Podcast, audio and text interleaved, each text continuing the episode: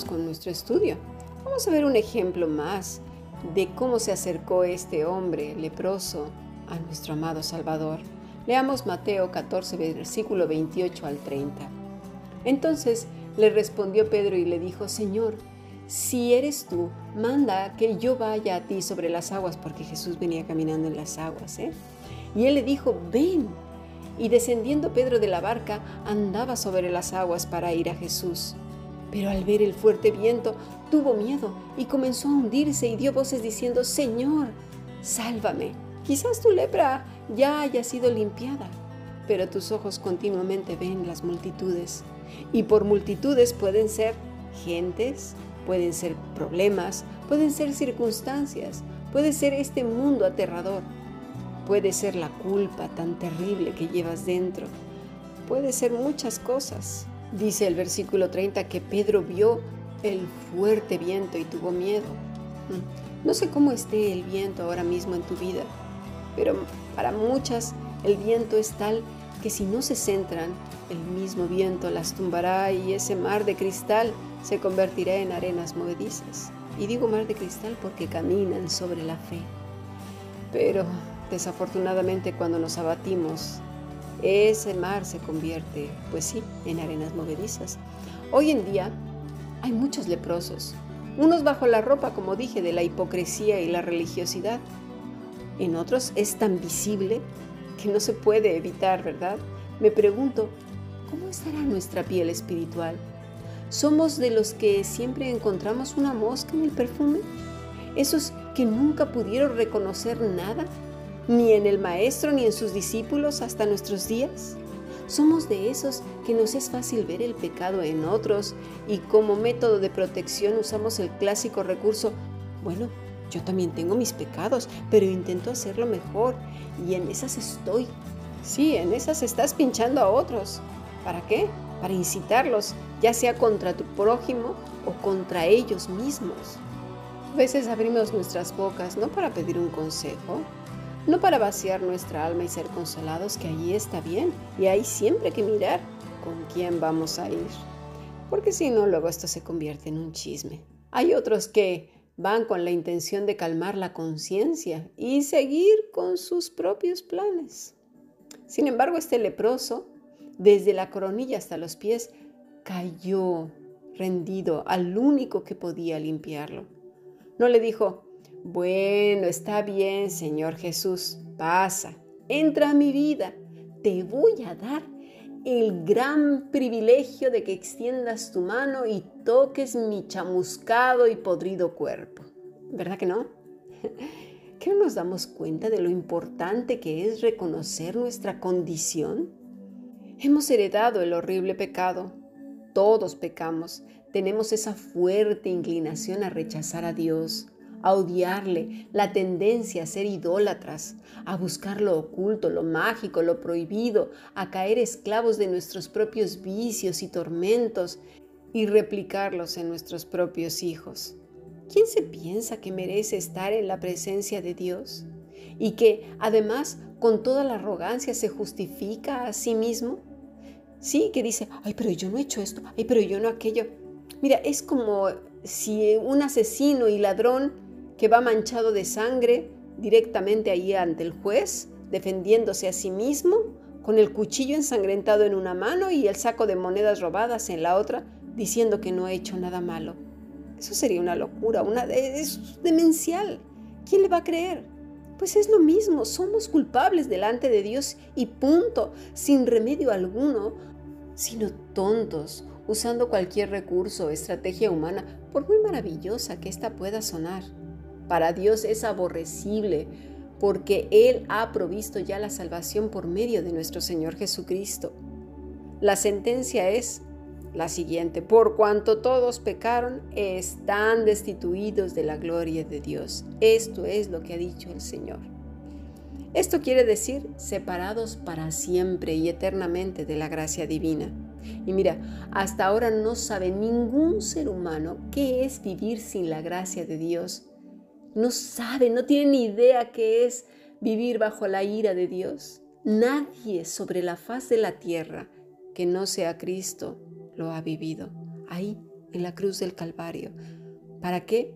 Para que todo aquel que en Él cree no se pierda, sino que tenga vida eterna.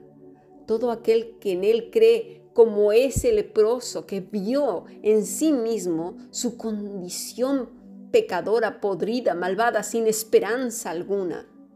Créanme, estamos más cerca de lo que podéis imaginar de llegar al momento en que la gracia se acabe. Cristo está por llevarse a su amada, es decir, a su iglesia. Y esto se volverá la cosa más horrenda jamás vista sobre la faz de la tierra. Los horrores más terribles, el mundo no los ha visto ni los ha vivido de verdad. La maldad ahora está frenada por la iglesia, que es la sal y la luz. ¿Y por qué es la sal y la luz? Pues porque el Espíritu Santo está en ella, porque es el tiempo de gracia. Pero cuando ésta sea quitada, los horrores, los nunca vistos, la humanidad que quede, los vivirá. Así que todo leproso, en lugar de mirar a otros, en lugar de justificarse a sí mismo, debería de mirarse como lo que es, un miserable leproso condenado a la soledad y a vivir apartado. Así era como estos vivían, ¿eh? Por cierto. Mira a Jesús entonces y cae a sus pies y dice, si quieres, puedes limpiarme. Este hombre vio en Cristo al único que podía limpiarlo del pecado, de la soledad y de la inevitable muerte, y cae a sus pies, a los pies del Rey, y Jesús como rey no solo extiende su cetro, mis estimados, sino que extiende su propia mano, su mano. Nuestro rey se ha acercado a gente podrida en sus pecados, hedionda, maloliente y destinada para ser quemada en el fuego eterno, aunque, aunque a sí mismos se justifiquen. El que tiene el ojo colgando dice, yo no estoy tan mal como el que tiene la oreja desprendida y podrida. El que tiene los pies al rojo vivo dice, no, yo no estoy tan mal como el que se le caen las tripas a trozos. Y el de las tripas dice, pues yo no soy como aquel que se le caen los pulmones y apesta más a podrido que yo. No, este hombre cae viendo su propia miseria y clama a Cristo. Y el rey extiende su mano. Y como dije, no el cetro, sino su preciosa mano la que toca a todo pecador que se ha arrepentido reconociendo y viendo en sí mismo su miseria y su destino eterno. Extiende su mano a aquellos que como Pedro, que aún habiendo estado con él, a veces caen por mirar los vientos tempestuosos y gritan, Jesús, sálvame porque perezco y solo con que mandes que vaya, yo voy, reconociendo en el Rey el que podía limpiarlos de toda maldad. ¿Cómo pues podremos no creerlo y seguir pensando que seguimos leprosos? Este hombre quedó limpio. Dice Marcos 1:41, y Jesús, teniendo misericordia de él, extendió la mano y le tocó y le dijo, quiero, sé limpio. Y así que él hubo hablado, al instante la lepra se fue de aquel y quedó limpio. Hay quienes no lo creen y les encanta regodearse en su lepra, recordando el pasado una y otra vez y una y otra vez y una y otra vez. Eso no es fe. Eso no es reconocer al rey, eso es religiosidad, ceguera, terquedad y laxitud, victimismo. Y podrás decir, sí, pero claro, en él fue vista, fue visible. Y yo te digo que esto también, porque todo aquel que ha sido limpiado, su vida no vuelve a ser la misma y da testimonio de ella, no por lo que dice, sino por la transformación que sufrió desde lo profundo de su ser. Porque el que se acerca a Cristo cree es decir, tiene la convicción de que es el único que puede limpiarlo de toda maldad, que le da una nueva naturaleza y que todo pecado fue echado a lo más profundo del mar y ya no vuelves a ser la misma persona. Así como este hombre tuvo una piel nueva, nosotros tenemos una nueva naturaleza. Y se trabaja en ello, ¿eh? Y dirás, ay sí, pero ¿cómo? Bueno, este hombre tuvo que ir a dar testimonio, Marcos 1.44, y le dijo, mira, no digas nada a nadie, sino ve y muéstrate al sacerdote y ofrece por tu purificación lo que Moisés mandó para testimonio a ellos. No para dar testimonio a Dios, ¿eh?